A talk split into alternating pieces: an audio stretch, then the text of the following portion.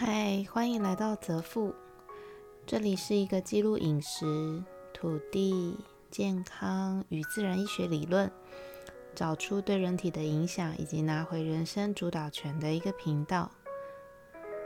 生无障物是我在执行一个功能油与相关健康理论，对于女性乳癌或是囊肿等症状的实测记录。如果你没有相关的疑问，可以收听其他的主题。今天是身无障物的第二十二天，第四周的开始。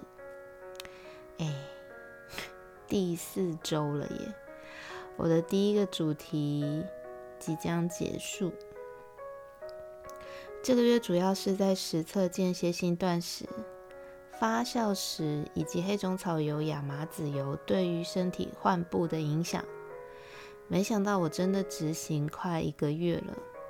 心里有淡淡的开心。下个月的主题，我过几天会开始写计划表。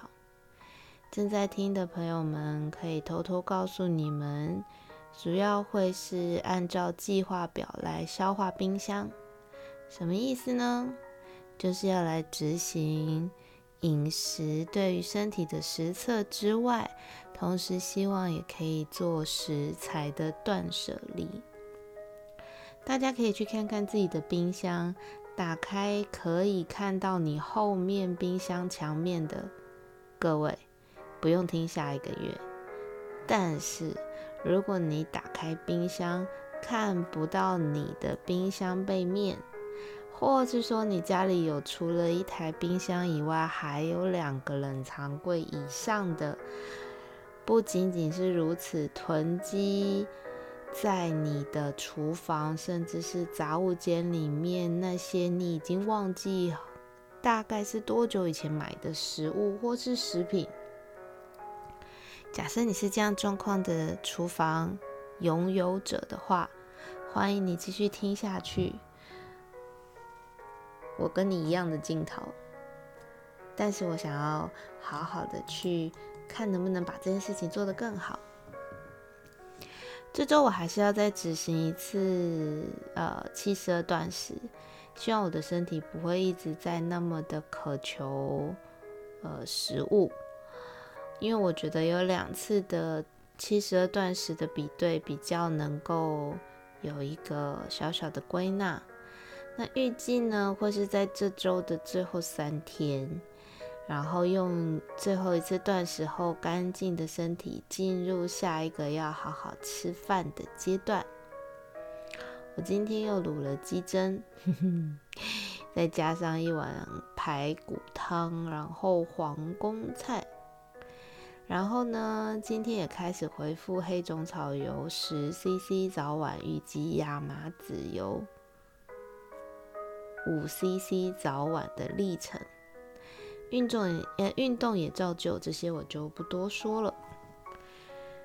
顺便要来小聊一下青稞这个杂粮作物。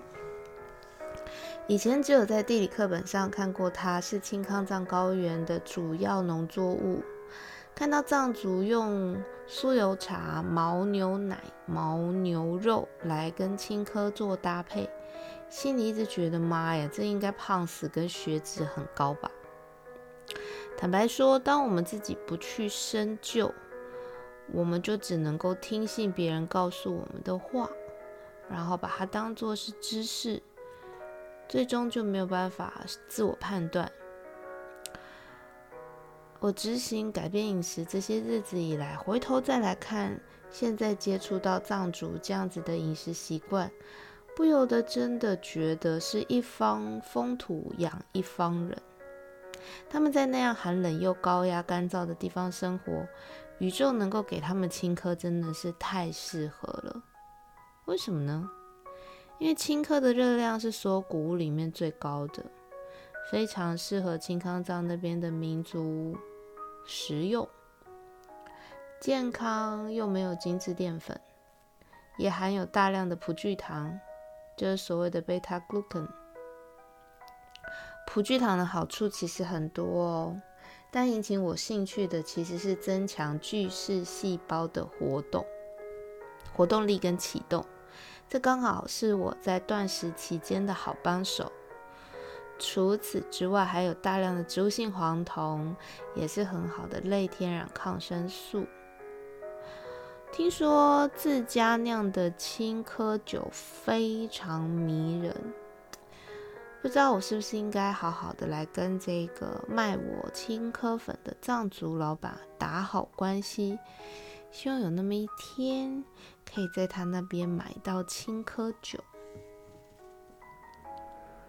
其实也蛮微妙的，就只是因为中医老师说了五谷杂粮可以养人，因为这样子的一个说法，让我开始对其他的五谷杂粮感生感到兴趣，尤其是青稞。然后就在之前的节目也有许愿说，有没有办法买到较纯正的青稞呢？然后就在某一天的活动，看到有藏族的老板在做酥油茶体验，一切就是这样子的理所当然，非常奇妙。想想这好像也是我两年来越来越明显的一种感觉，就是只要我想要什么，很快宇宙好像就会帮我准备好一样。不过这样子的主题，我想要留到实测评呃实测四个月的最后一个月，我们来好好讨论所谓的 life changing。今天就先讲到这里喽，拜拜。